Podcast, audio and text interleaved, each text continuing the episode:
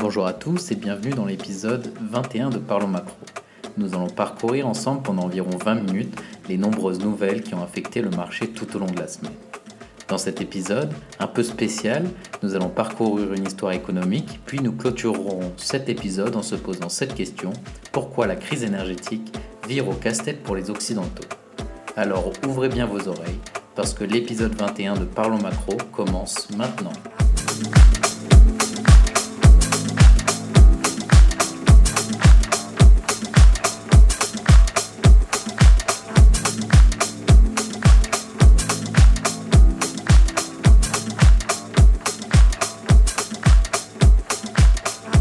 Plutôt que de revenir encore sur l'inflation, les conflits armés, la hausse des taux, la récession ou la crise énergétique, j'ai décidé de faire une pause et à la place de vous raconter une belle histoire. Cette histoire n'est pas de moi. Elle a été imaginée il y a quelque temps par des hommes sous pression, des hommes haut placés qui voulaient sauver ce qui pouvait encore l'être. Mais elle vaut le détour, car elle commence bien, se déroule bien et finit bien. Et ça, c'est bon pour le moral. En plus, c'est une histoire vraie, à part la fin qui a peut-être été romancée par les auteurs. Cette histoire s'intitule Tout va bien, ou on l'entend aussi encore sous grand mensonge des banques centrales.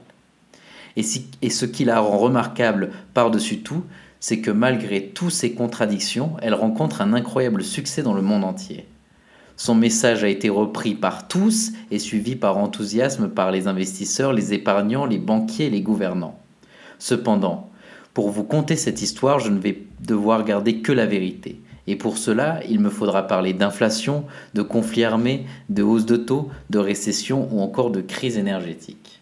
Depuis que le monde économique a découvert cette belle histoire que les médias ont appelée le Big Lie, la confiance des populations américaines et européennes dans leurs institutions financières officielles s'est constamment dégradée car en réalité rien ne va bien et la fin se termine mal.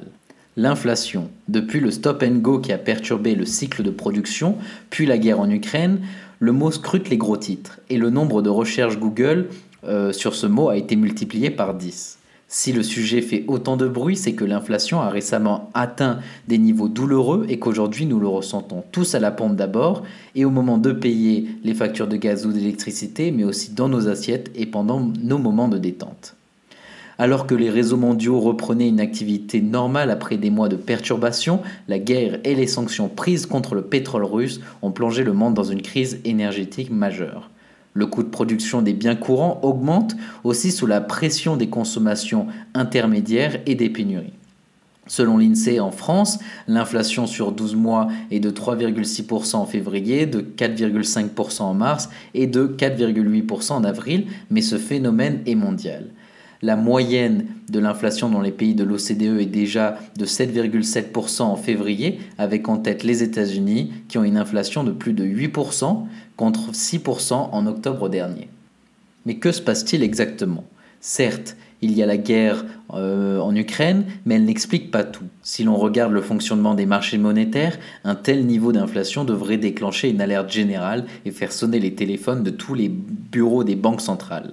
Leur rôle, et je le rappelle, est de mener une politique qui assure un maximum de stabilité à la monnaie dont ils ont la charge. Et là, le dollar et l'euro sont sévèrement touchés et le pouvoir d'achat des populations est en danger.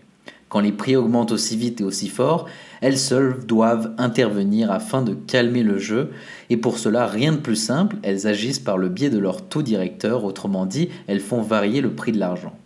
Qui dit taux plus élevé dit crédit plus cher et donc moins accessible. Les entreprises et les ménages empruntent moins et donc encouragés à épargner, la consommation subit un ralentissement. Moins de demandes apaisent les prix. Mais sa stratégie n'a pas que du bon, car lorsque l'activité se contracte, on appelle cela une récession. D'un autre côté, laisser l'inflation galoper est un jeu dangereux, synonyme d'érosion monétaire, de hausse des inégalités, de perte de compétitivité à l'international et de faillite. Tout cela, nous le savons et nous savons comment réagir et pourtant on ne l'a pas fait. On, ce sont les responsables des finances mondiales, des banques centrales, avec l'appui des gouvernements et plus particulièrement la Fed et la BCE. Les investisseurs se demandaient déjà en octobre dernier pourquoi la Fed ne relevait pas son taux directeur, à l'époque très proche de zéro pour se hisser à 0,08%. Aujourd'hui, ils se demandent toujours, malgré les dernières hausses qui ont porté les taux longs à 0,83%. Car il aurait fallu des mesures beaucoup plus fortes. Mais Powell doit faire face à une situation difficile, car rappelez-vous, pour les États-Unis, le temps du tapering est venu. Le tapering, c'est la fin des mesures de soutien à l'économie américaine pour lutter contre les conséquences de la pandémie. Des plans d'un total de 5 000 milliards de dollars euh, essentiellement financés par de la dette, qui ont fini 18 mois plus tard dans les portefeuilles des investisseurs et alimenté l'une des plus grosses bulles boursières de l'histoire. Aujourd'hui, le bilan de la Fed s'est considérablement alourdi pour atteindre la somme inédite de 9 000 milliards de dollars euh, et les mesures de tapering consistent donc à s'alléger de 1100 milliards de dollars euh, par an d'obligations souveraines euh, américaines et à normaliser les taux. Autrement dit, mettre fin à l'ère des taux négatifs en les remontant jusqu'à faire revenir l'inflation aux 2% fixés par la Fed. Depuis des mois, Powell prend le soin de préparer les marchés en choisissant ses mots soigneusement à grands coups de conditionnel. Il fait partie des colombes, c'est-à-dire le partisan d'un soft tapering. Il sait que les mesures de soutien doivent s'arrêter, mais il sait aussi que si son action est trop brutale, cela amènera à l'effondrement des bourses, alors il prend son temps. Abreuvé des paroles de la Fed qui soutenait l'année dernière que l'inflation était un phénomène passager, les investisseurs accueillaient ces revues avec enthousiasme. En mars dernier, les taux ont été relevés une première fois de 0,25% et l'annonce a été suivie par une hausse des marchés financiers. Cependant, la dernière hausse récente de 0,5% a été accueillie plus négativement sur le moyen terme. C'est que cette fois, le marché y croit moins et a déjà pris conscience de la triste réalité. La Fed a promis quatre nouvelles hausses d'ici la fin de l'année, sans préciser quand, avec un premier objectif d'atteindre 2% à Noël. Pourquoi 2% seulement alors que c'est clairement insuffisant pour contrer l'inflation qui frappe? C'est qu'au-delà, les marchés financiers se renversent et Powell ne veut pas être le responsable. S'il augmente les taux trop vite, comme le souhaitent les faucons qui s'opposent aux colombes, c'est que le marché va passer un très, moment, euh, un très mauvais moment avec le risque de voir des établissements financiers chuter et emporter avec eux les bourses mondiales comme en 2020. S'ils n'agissent pas ou trop lentement, et les prix euh, vont continuer de grimper et le dollar ne vaudra plus rien, le risque est d'autant plus grand de voir le pays entrer en récession, voire basculer dans une dépression. Mais comment en est-il arrivé là? C'est là que l'histoire devient intéressante. Depuis le siècle, siècle dernier, chaque crise majeure a été résolue de la même façon avec une levée massive de fonds publics refinancer les banques pendant la crise des subprimes ou bien sauver son économie pendant la pandémie. Les gouvernements ont dû se financer pour relever ces défis. Normalement, une banque centrale ne peut pas prêter à un État pour ne pas parasiter l'équilibre monétaire. Et pourtant, c'est ce qu'elles font lorsqu'elles achètent des obligations souveraines sur les marchés secondaires. On appelle cela l'assouplissement quantitatif. Dans le cas des États-Unis, les 5 000 milliards de dollars d'obligations créées depuis deux ans dorment dans le bilan de la Fed qui doit s'en débarrasser prochainement. Mais avec quoi la Fed a payé les obligations émises par l'État américain? C'est avec de l'argent qu'elle a imprimé spécialement pour cela. Et que se passe-t-il lorsque l'on produit autant de monnaie sur un marché en si peu de temps? Eh bien les prix montent et le dollar n'a pas été aussi bas depuis le début des années 2000. Sur le terrain, la hausse des prix se fait ressentir par la population qui ont de plus en plus de mal à consommer et pourtant le discours n'a pas changé. Il se veut toujours rassurant pour ne pas perturber les marchés en euphorie baissière et faire passer la pilule.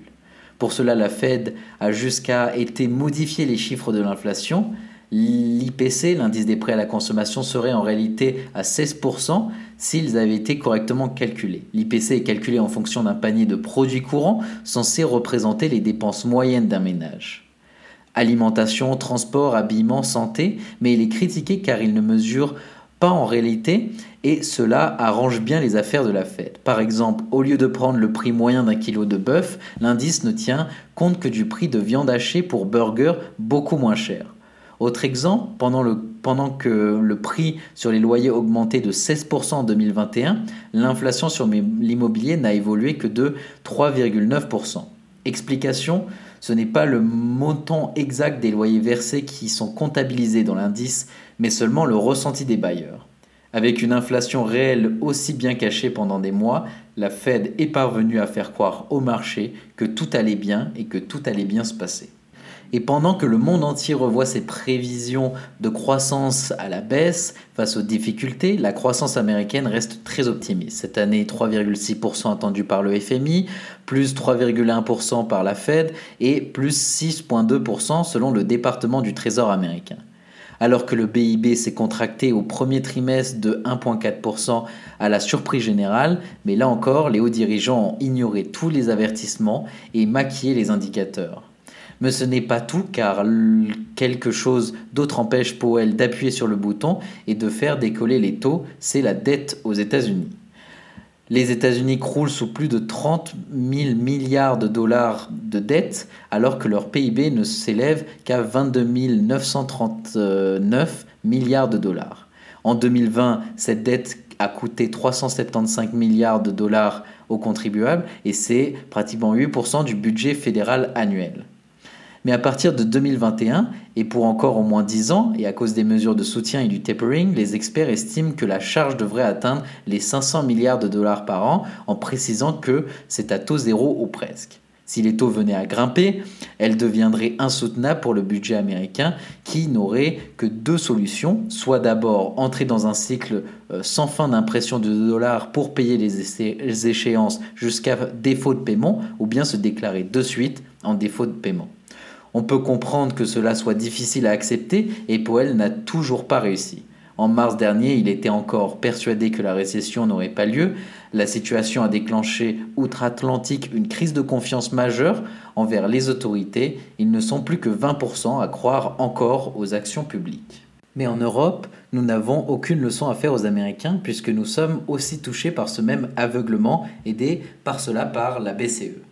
Chez nous aussi, un tapering doit avoir lieu, la situation l'exige, car l'Europe s'est endettée pendant la crise, et même cause et conséquence, l'inflation progresse, plus 7,5% en avril dans la zone euro, avec de fortes disparités dans les secteurs. En tête, l'énergie, les huiles, le papier et les céréales. Bien sûr, la situation est différente, l'Europe n'est pas au bord de la faillite, les salaires n'augmentent pas encore, et l'inflation est due à des pénuries et à une guerre dont on ne voit pas la fin. En dépit d'opposition ferme, Christine Lagarde, colombe parmi les colombes, présidente de la BCE, refuse, elle aussi, de parler de stagflation. Et c'est pourtant le mot qui décrit notre situation, une activité économique qui ralentit et une inflation en hausse. Et elle préfère le terme de recalibrage à celui de tapering. Pourtant, les achats d'obligations qui auraient dû s'arrêter en avril dernier continuent à hauteur de 80 euh, milliards d'euros euh, par mois et le tapering avec une augmentation des taux directeurs n'est pas à l'ordre du jour en vue de la situation actuelle. Il faut donc s'attendre à ce que l'inflation se renforce sans se fier aux mesures des prix qui sont aussi mal calculées qu'aux États-Unis. Pourtant, au dépit de, nombreuses voix euh, qui s'élèvent, l'indice des prix à la consommation est toujours la statistique reine sur laquelle se basent les gouvernements.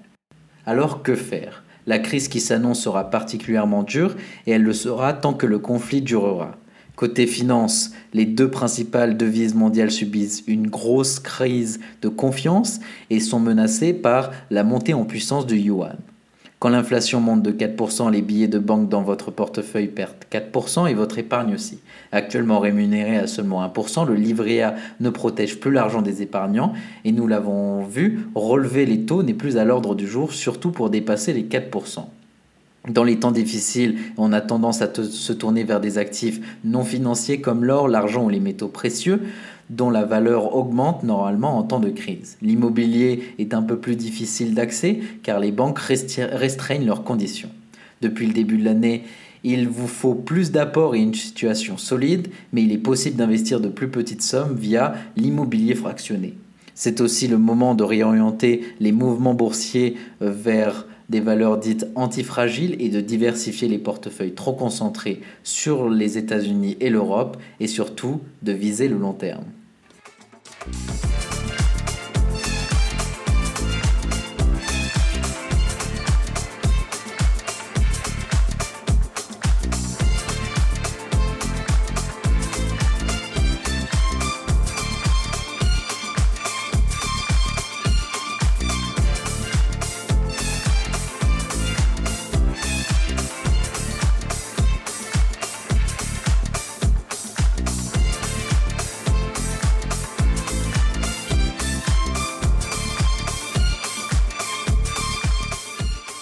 Finissons cet épisode en se posant cette question, pourquoi la crise énergétique vire au casse-tête pour les Occidentaux?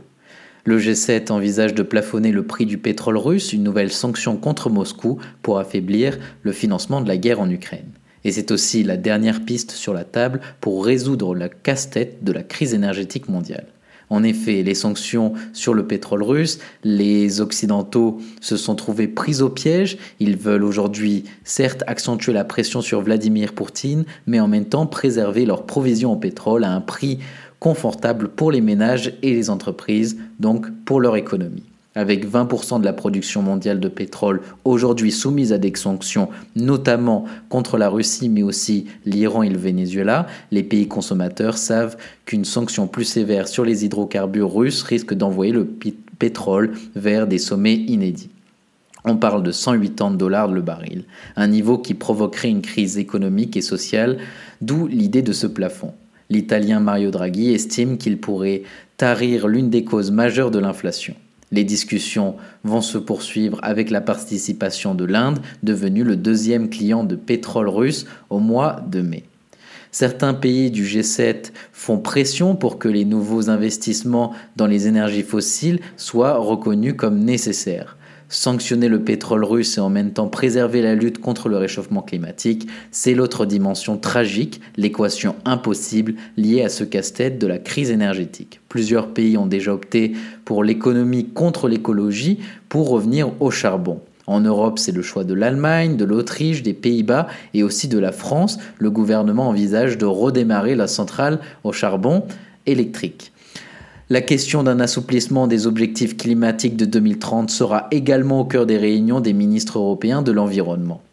Comment réagissent les milieux économiques? Alors aux États-Unis, il y a un intense lobby en faveur de l'énergie fossile avec le soutien fidèle des républicains, comme sur l'avortement on redoute aujourd'hui un retour en arrière sur les ambitions climatiques des États-Unis sous la pression des plus conservateurs hostiles aux réglementations environnementales. Mais il y a aussi un autre discours pro-climat qui se fait entendre de la part des milieux d'affaires au niveau mondial.